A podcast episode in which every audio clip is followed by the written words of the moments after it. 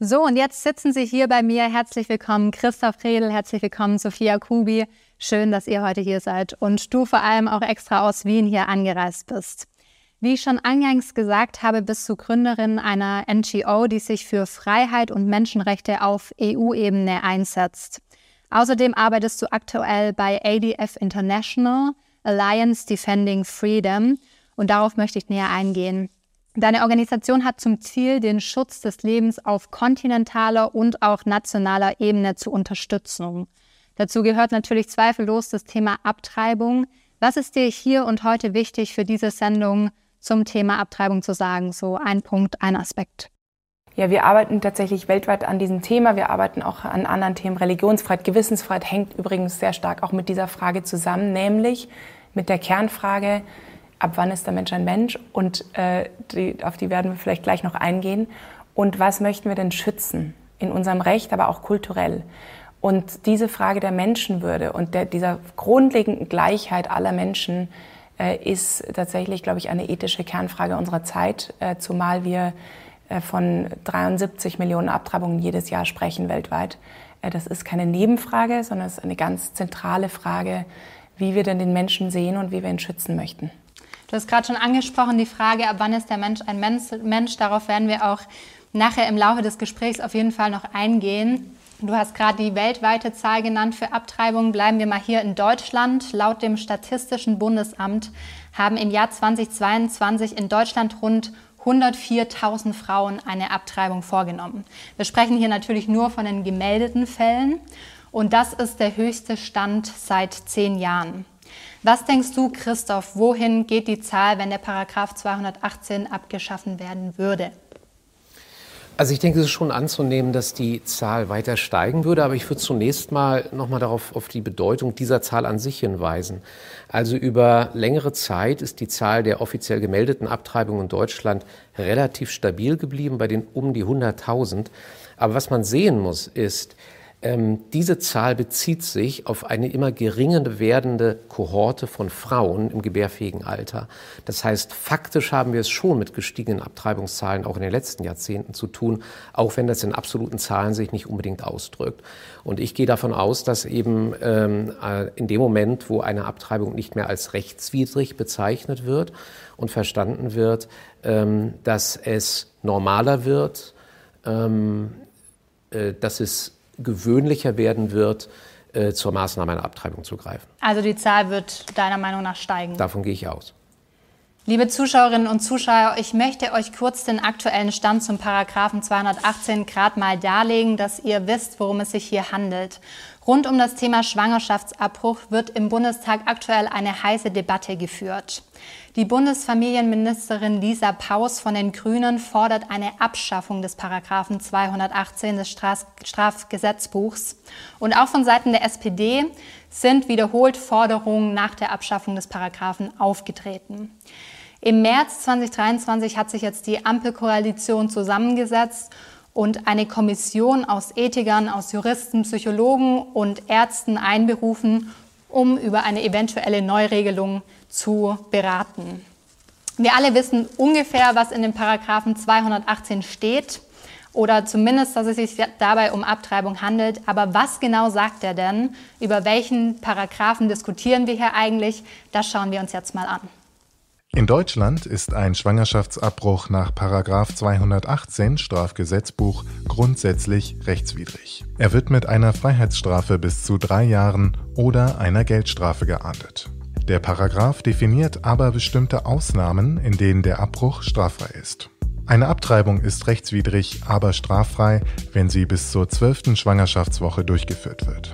Dem Schwangerschaftsabbruch muss dabei eine staatlich anerkannte Konfliktberatung mit anschließender dreitägiger Bedenkzeit vorausgehen. Eine Abtreibung ist rechtmäßig nach einer Vergewaltigung oder wenn eine medizinische Begründung vorliegt. Voraussetzungen sind nach 218a Strafgesetzbuch die Gefahr für das Leben oder Gefahr einer schwerwiegenden Beeinträchtigung des körperlichen oder seelischen Gesundheitszustandes der Schwangeren die nicht auf eine andere für sie zumutbare Weise abgewendet werden kann. Ein Späterbruch jenseits der zwölften Schwangerschaftswoche ist rechtmäßig, wenn ein medizinischer Grund festgestellt wird. Auch hier ist eine ärztliche Beratung mit anschließender dreitägiger Bedenkzeit erforderlich. Sophia, in welchem Deutschland leben wir, wenn der Paragraph tatsächlich abgeschafft wird? Was bedeutet das konkret? Ich glaube, das bedeutet einen Paradigmenwechsel.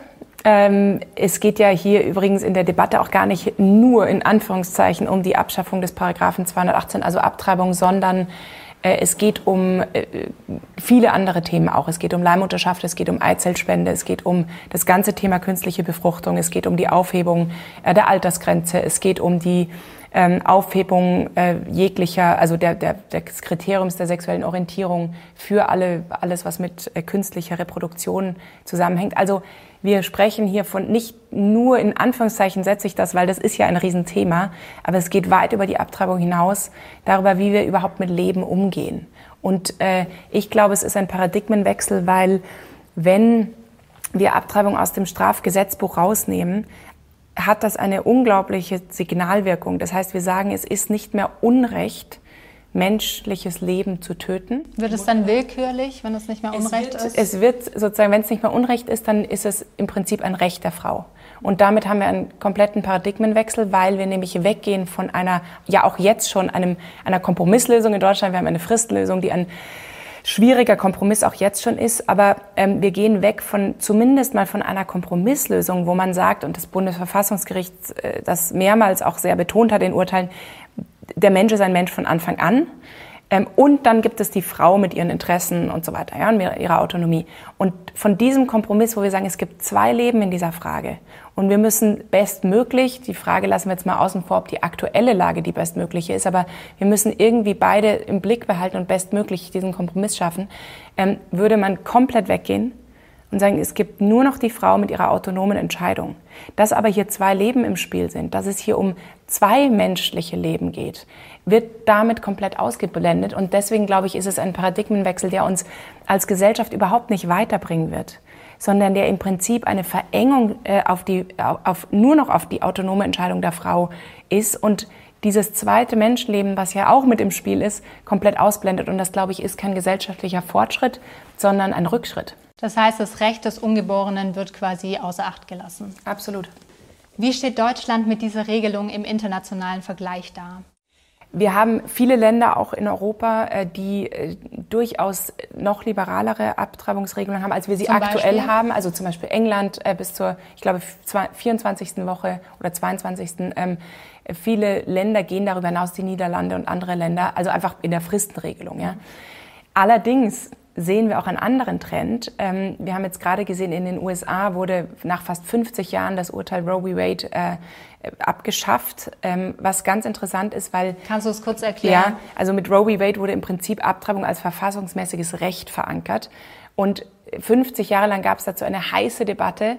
Da das ja nicht in der Verfassung steht, wie kann es denn ein Recht sein, was die Verfassung garantiert? Auch in unserer Verfassung wird Leben geschützt. Ja? Ähm, und so genau auch in der amerikanischen und in den meisten Verfassungen weltweit steht das so in den Verfassungen drin, dass Leben schützenswert ist, ohne Qualifikation, ohne, ähm, ja, also man muss so und so alt sein, so und so intelligent oder so, sondern Leben ist, Leben ist schützenswert. Und dann haben eben vor 50 Jahren Richter in einem wirklich juristischen Klimmzug, muss man sagen, ein Recht auf Abtreibung da hinein interpretiert. Und jetzt ähm, ist eben vor jetzt fast einem Jahr ähm, dieses kam das oberste Gericht in den USA zu einer anderen, also im Prinzip hat es korrigiert, was damals äh, nach Konsens mittlerweile als Fehler, als Fehlinterpretation er sich verankert hat, nämlich, dass da gar kein Recht drinsteht und dass es dieses Recht, dass man das nicht ableiten kann aus der Verfassung. Das ist jetzt gerade in den USA passiert. Damit hat man auf gesetzgeberischer Ebene jetzt wieder seit 50 Jahren zum ersten Mal das überhaupt die Möglichkeit, Leben besser zu schützen wieder. In Deutschland gehen wir gerade genau in die umgekehrte Richtung.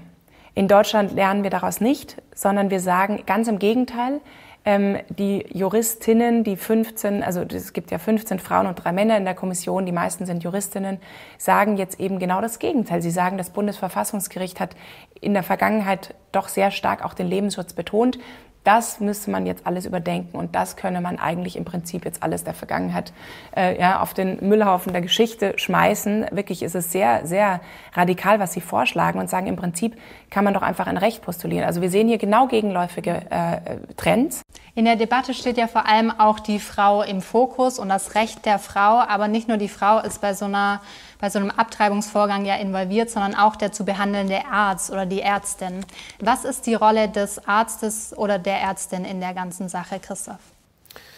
Also unter der gegenwärtigen Gesetzesregelung handelt es sich bei der, beim Schwangerschaftsabbruch, der im Rahmen der Fristenregelung vorgenommen wird, ja um eine rechtswidrige äh, nein, um eine rechtswidrige Abtreibung, die aber straffrei bleibt unter bestimmten Bedingungen. Ein Arzt kann eine rechtswidrige Behandlung ja ablehnen. Das heißt, wir haben unter diesen Voraussetzungen einen Gewissensschutz für Ärzte. Ähm, und eine der Konsequenzen aus der Abschaffung von 218 wäre eben, dass dieser Gewissensschutz geschwächt oder abgeschafft wird. Und ähm, wir erleben das, dass Ärzte, vor allem auch jüngere Ärzte, dass die Zahl derer zunimmt, die sich weigern, an einer vorgeburtlichen Kindstötung mitzuwirken.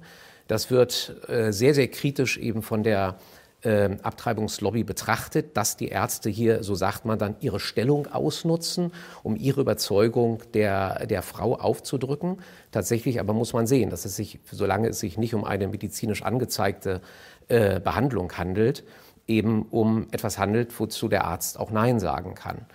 Und, ähm, Hat er auch de facto das Recht, Nein zu sagen? Also äh, im Moment ja. Das hängt sicherlich davon ab, auch in welcher Klinik er arbeitet.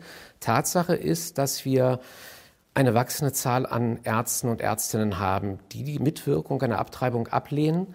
Äh, der, der, die Sachverhalt aber, dass die Zahl der Abtreibung nicht abnimmt, zeigt, dass es nach wie vor kein Problem ist für die Frau, einen Arzt zu finden, eine Klinik zu finden, wo er vorgenommen wird. Praktisch müssen wir uns das so vorstellen, dass in den westeuropäischen Ländern und auch in Deutschland wir eine zunehmende Konzentration haben von solchen Einrichtungen, solchen Kliniken, die eine sehr hohe Zahl an Abtreibungen vornimmt. Ja, das heißt, es handelt sich dann um Einrichtungen, die faktisch die ganze Woche über sehr viel ähm, Abtreibungen vornehmen. Und das ist eine Entwicklung, die wir aktuell sehen. Sophia, du hast vorher gesagt, dass Deutschland in der ganzen Debatte eher so wieder zurückgeht eigentlich, während die USA ähm, oder andere Staaten da auch eher fortschrittlich sind. Ich will einfach mal ein Zitat von der Bundesfamilienministerin Lisa Paus zu der Frage vorlesen und dann gerne von dir hören, was du darauf entgegnest. Wer anders als die Schwangeren selbst sollten entscheiden, ob sie ein Kind austragen möchten oder können. Wer anders als die Frauen selbst sollten darüber entscheiden, wann und in welchen Abständen sie Kinder bekommen. Frauen, die Schwangerschaftsabbrüche vornehmen, dürfen nicht länger stigmatisiert werden. Was entgegnest du darauf? Ja, also zunächst muss man sagen, es ist, ähm, wird, wie ich vorhin schon gesagt habe, es wird ausgeblendet, dass hier zwei Leben im Spiel sind. Das kann man ausblenden, wenn man das will, ja, aus politischen, sonstigen, ideologischen Gründen. Ähm, es geht hier erstmal um eine biologische Tatsache, wann das Leben beginnt. Können wir vielleicht gleich noch darauf eingehen. Was jetzt aber mit der Frau ist, ist eine interessante Frage, weil es geht, glaube ich, in der ganzen Debatte tatsächlich nicht um ungeborenes Kind gegen Frau, sondern wenn wir schauen, einfach statistisch erfasst, die Gründe für Abtreibung, ist die Frau in den quasi in den allerwenigsten Fällen wirklich trifft sie diese Entscheidung zur Abtreibung aus freien Stücken. Sie steht unter Druck, Ihr Partner verlässt sie. Sie hat ökonomische Sorgen. Sie meint, ihr Leben sei einfach vorbei. Sie weiß nicht, wie sie dieses Kind großziehen kann. Und da denke ich mir, wenn wir als Gesellschaft nichts anderes zu bieten haben, als diese Frau alleine zu lassen, mit dieser Entscheidung, zu sagen, hier ist die schnelle Lösung, geht zum Abtreiben, anstatt zu sagen, es ist ein Drama, wenn eine Frau aus so einem Druck ihr eigenes Kind im Mutterleib töten lässt, weil sie nicht weiß, wie sie es machen soll finanziell, weil sie alleine ist, weil sie unter Druck ist, weil die Eltern sagen, du sollst das Kind nicht bekommen und, und, und, dann ist da ein gesellschaftliches Versagen und zwar zunächst mal der Frau gegenüber, was ich einen unglaublichen Skandal finde in einer aufgeklärten Gesellschaft, muss ich sagen. Also warum können wir nicht besser die Frau unterstützen? Warum können wir nicht sagen, wir wollen zumindest mal auch unabhängig jetzt, wie man die Frage der Abtreibung als sich, an sich be beantwortet, mal überhaupt der Frau die wirkliche Entscheidung ermöglichen. Da sind wir noch gar nicht. Es ist ein Wunschdenken, dass die Frau wirklich eine freie Entscheidung treffen würde. Und interessanterweise ist es auch so, dass wir, ähm, es geht um beide. Es geht um die Frau, es geht um die Mutter und es geht um das ungeborene Kind. Und es gibt eine ganz interessante Studie, die heißt Turnaway Study. Äh, die hat untersucht, ähm, was ist sozusagen abtreibungswillige Frauen, also Frauen, die eine Abtreibung wollten und welche diese bekommen haben und welche die sie nicht bekommen haben. Also weil sie nach der Frist waren im jeweiligen Land, weil sie ähm, aus Gründen eben, weil es teilweise vielleicht auch gar nicht möglich war gesetzlich. Ähm, und dann hat man diese Frauen fünf Jahre nach der, nachdem sie das Kind dann sozusagen eigentlich gegen ihren Willen oder sie wollten es eigentlich lieber nicht haben, hat man gefragt, seid ihr froh oder seid ihr eigentlich eher unglücklich, dass ihr das Kind bekommt? 95 Prozent der Frauen haben fünf Jahre danach gesagt, sie sind froh und dankbar, dass sie dieses Kind bekommen haben. Es gibt ja das zeigt das einiges, ja, das zeigt, dass es eben der Frau, dass es eben überhaupt nicht die tolle Lösung für die Frau auch ist. Ja? Und ich glaube, wir müssen diese Debatte führen für Frau und Kind und nicht nur einseitig, weder nur fürs Kind noch nur für die Frau. Glaube, es gibt ja auch das Post-Abortion-Syndrom, das besagt, dass eben ganz viele Frauen, die eine Abtreibung vorgenommen haben, langfristig auch wirklich leiden unter Depressionen, unter Suizidgedanken und so weiter. Wird das deiner Meinung nach in der Debatte zu wenig beachtet? Es wird, ähm, glaube ich, viel zu wenig beachtet, weil man einfach, also man muss erstmal sagen, ist denn Abtreibung für die Frau die Lösung? Also sprich, hat sie danach bessere psychische Gesundheit? Es ist ja in den wenigsten Fällen ist es ein physischer Grund, sondern eher ein psychischer Grund. Ähm, da ist absolut Konsens in der Datenlage. Es hat keine Benefits sozusagen. Ja? Also die, der Frau geht es nicht psychisch besser nach der Abtreibung ist nicht sehr kontrovers. Es ist wirklich Konsens, dass es ihr nicht besser geht. Es gibt keine erwiesenen Vorteile für die psychische Gesundheit der Frau. Dann ist die Frage, hat es denn psychische Nachteile? Und da ähm, es, ähm, glaube ich, die interessanteste Studie ist von jemand, der heißt David Ferguson, absolut für Abtreibung, also der ist überhaupt nicht äh, dagegen eingestellt, ähm, aus Neuseeland und der hat sehr interessante Metastudien ge gemacht. Das heißt, er hat sich alles angeschaut, was gibt es denn an Studien, die wissenschaftlich methodologisch gut gemacht sind und hat äh, tatsächlich äh, ganz interessante Ergebnisse, nämlich dass äh, alle Indikatoren der psychischen Gesundheit, also Depression, Traurigkeit, äh, Medikamenteneinnahme für also psychische Psychopharmaka und so weiter, Suizid, äh, Drogenmissbrauch, Alkoholismus, jeder einzelne Indikator äh, steigt an nach einer Abtreibung. Und zwar zwischen, also je nach Indikator zwischen, ich glaube, 13 und fast 300 Prozent. Und er sagt sogar, dass zwischen 1,5 und 5,5 Prozent aller psychischen Probleme der Frauen auf eine Abtreibung zurückzuführen sind. Das ist jemand, der ist äh, über jeden Zweifel erhaben, dass er das aus politischen Gründen macht, weil er ist äh, dezidiert kein Pro-Lifer. Ja? Das, glaube ich, muss man ernst nehmen. Mhm. Das muss man ernst nehmen, wenn es uns um die Frauen geht. Ja. Lass uns mal nochmal zurückkommen zu der Grundfrage, ab wann der Mensch eigentlich ein Mensch ist. Also ab wann ist der Mensch Person mit schutzwürdigen Interessen? Bei der Frage werden ja in der Gesellschaft und in der ganzen Debatte unterschiedliche Perspektiven vertreten. Christoph, wie sehen diese Perspektiven aus? Also im Prinzip kann man zwei Grundhaltungen unterscheiden, die sich da gegenüberstehen. Die eine sagt, dass der Embryo sich zum Menschen entwickelt und die andere Überzeugung sagt, dass der Embryo sich als Mensch entwickelt.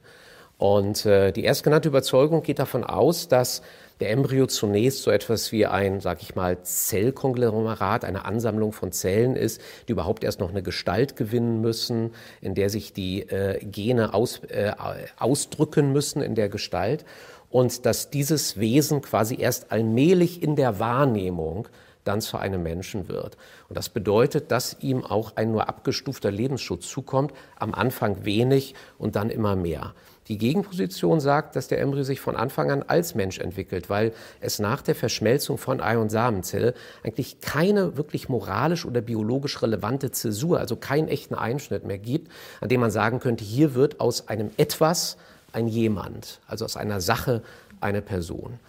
Ähm, bislang ist es noch so, dass das Bundesverfassungsgericht sich zu dieser zweiten Position auch bekannt hat und gesagt hat, der Embryo entwickelt sich als Mensch. Und deshalb ist es auch ganz natürlich, dass die Würde, die unsere Verfassung ja in Artikel 1 jedem Menschen ausnahmslos zuspricht, dass sie ihm tatsächlich von der Verschmelzung von Ei- und Samenzelle, also vom ersten Augenblick an gilt. Und ich denke, das ist ähm, eine Überzeugung, die mir plausibler erscheint als die andere. Denn ich würde sagen, gerade da, wo menschliches Leben besonders schwach ist, wo es uns als besonders unwürdig erscheint, muss es in besonders starker Weise geschützt werden. Insofern glaube ich, dass wir gerade am Anfang des menschlichen Lebens einen ganz starken und robusten Schutz dieses menschlichen Lebens brauchen. Ändert sich diese Überzeugung vom Bundesverfassungsgericht dann, wenn, wenn Sie so weit gehen, zu sagen, wir schaffen den Paragraphen 218 ab? Nun, also äh, erstmal würde das ja eine Parlamentsentscheidung sein, aber möglicherweise, ich bin allerdings nicht sicher, könnte es ja dann zur Überprüfung dieses Gerichts in Karlsruhe kommen. Die Richter des Bundesverfassungsgerichts haben in den letzten Jahren gezeigt, dass sie für Überraschungen gut sind. Das hat insbesondere ähm, ihr, äh, ihre Entscheidung zur Suizidbeihilfe gezeigt, die wirklich ein Paradigmenwechsel auch in der Begründungsfigur war. Und ich halte es nicht für ausgeschlossen, dass ein solcher entsprechender Schwenk sich in der höchstrichterlichen Gesetzgebung auch am Beginn des menschlichen Lebens vollziehen könnte. Darf ich noch mal kurz einhaken zur, zur ähm, wann, ist, wann beginnt das Leben? Ähm, das ist tatsächlich weniger kontrovers, als man denkt, ähm, wenn man mal ein bisschen liest, was dazu eigentlich gesagt wird. Ähm, auch wieder da eine ganz interessante Studie von der Universität Chicago. Ähm, Jacobs, wenn das jemand nachlesen will, 2018 hat gesagt, hat, hat erstmal gesagt, wer soll denn entscheiden, wann das Leben beginnt? Sollen das die Theologen machen, sollen das die Philosophen machen, sollen das die, äh, die, die Biologen machen? Wer, wer soll das dann sagen? Ja? Und man hat einfach gefragt, Hinz und Kunz, also jeden.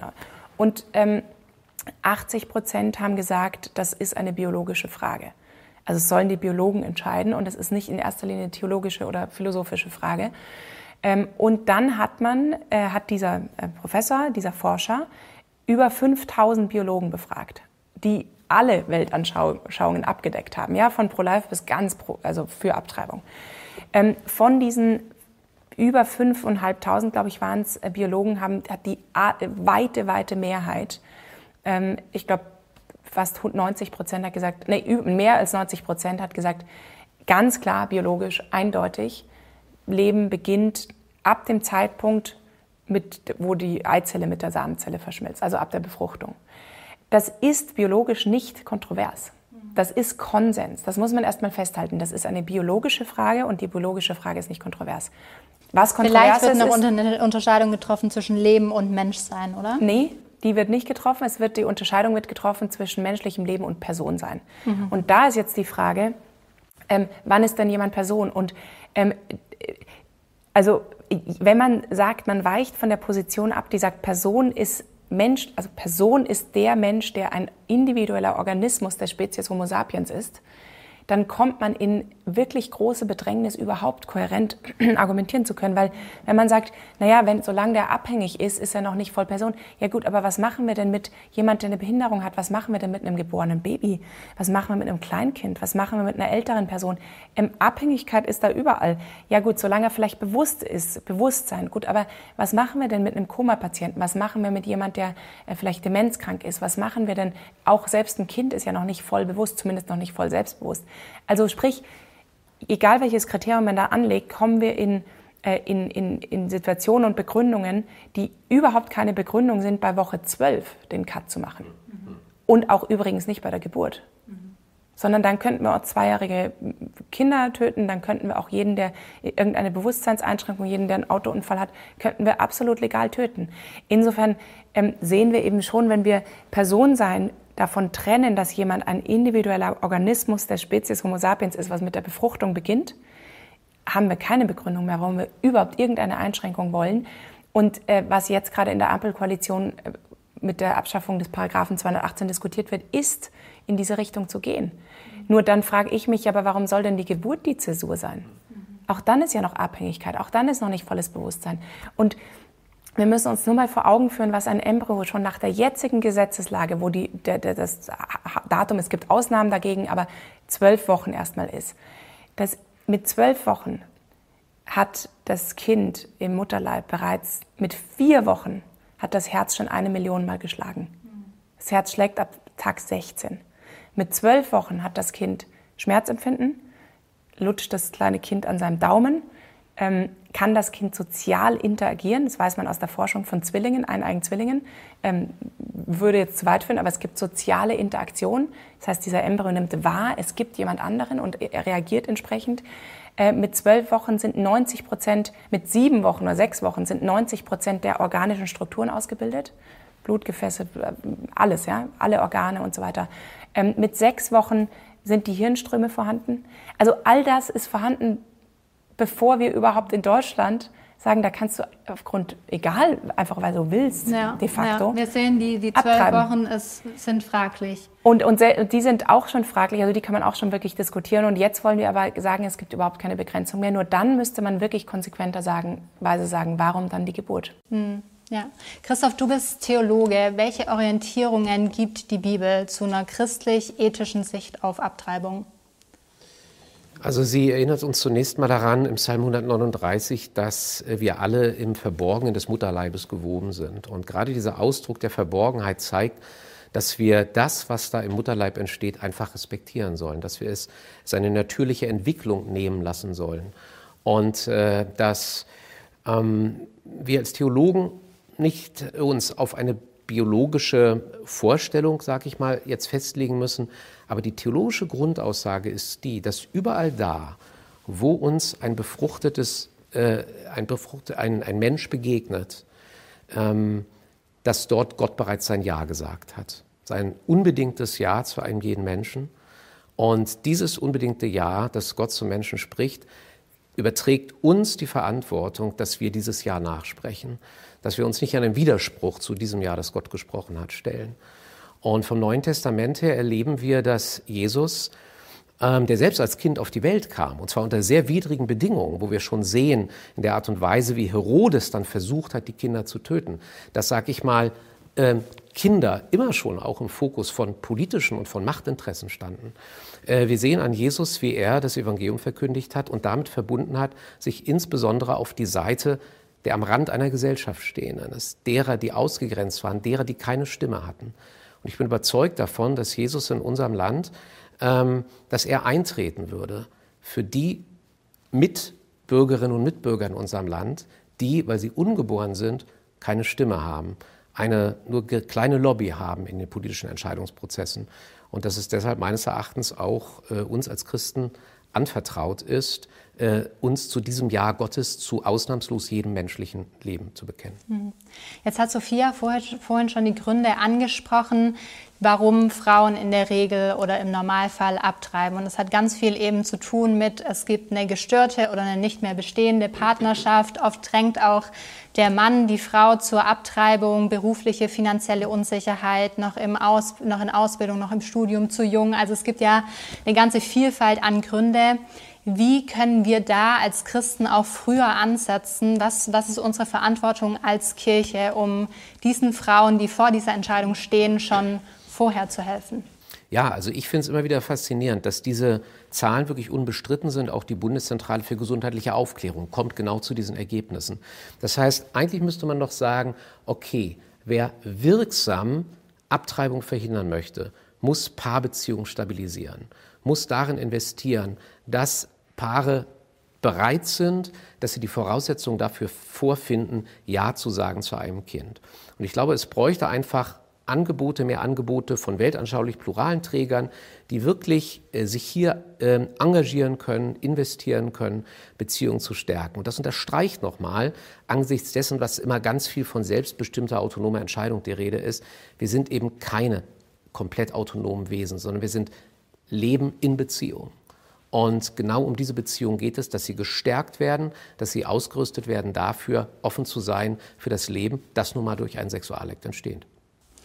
Wir merken schon, das Thema ist riesengroß. Wir könnten hier zwei Stunden lang sitzen und miteinander reden und trotzdem wahrscheinlich dem Thema nicht mehr annähernd gerecht werden. Deshalb jetzt die Abschlussfrage an dich, Sophia. Das Bundesgesundheitsministerium hat die Kirchen nicht in die Kommission rund um die Abschaffung des Paragraphen 218 eingeladen um die Unabhängigkeit des Gremiums zu sichern. Was? Es sitzt aber die Vorsitzende der Ehe von Pro Familia, die ehemalige Vorsitzende, also IPPF, größte Abtreibungsorganisation weltweit in der Kommission. Nur als kleiner ja, Einschub. Was, was, ist so unser Auftrag, was ist unser Auftrag als Christen in diesem kulturellen Wandel, in dem wir uns befinden, gerade wenn wir vom Staat nicht mehr die Stimme bekommen, die wir uns vielleicht gewünscht hätten? Also ich würde gar nicht sagen, äh, also es ist erstmal ist es glaube ich, ein echtes äh, ein Armutszeugnis, dass man sagt, äh, die, ich sag mal, die moralische Stimme in der Gesellschaft, die doch noch bei den Kirchen liegt, ist noch gar ist nicht mehr erwünscht. Also das, glaube ich, ist politisch wirklich ein Armutszeugnis. Ähm, andererseits äh, würde ich davor, ja, würde ich jetzt nicht sozusagen sagen, die armen Kirchen ähm, haben keinen Platz mehr an dem Tisch. Ich würde eher fragen, für Christen in der Kirche, was, also was, wo ist denn unsere Stimme? Auch kirchlich, ja. Und die ist natürlich auch sehr abwesend. Ähm, da hört man nicht viel.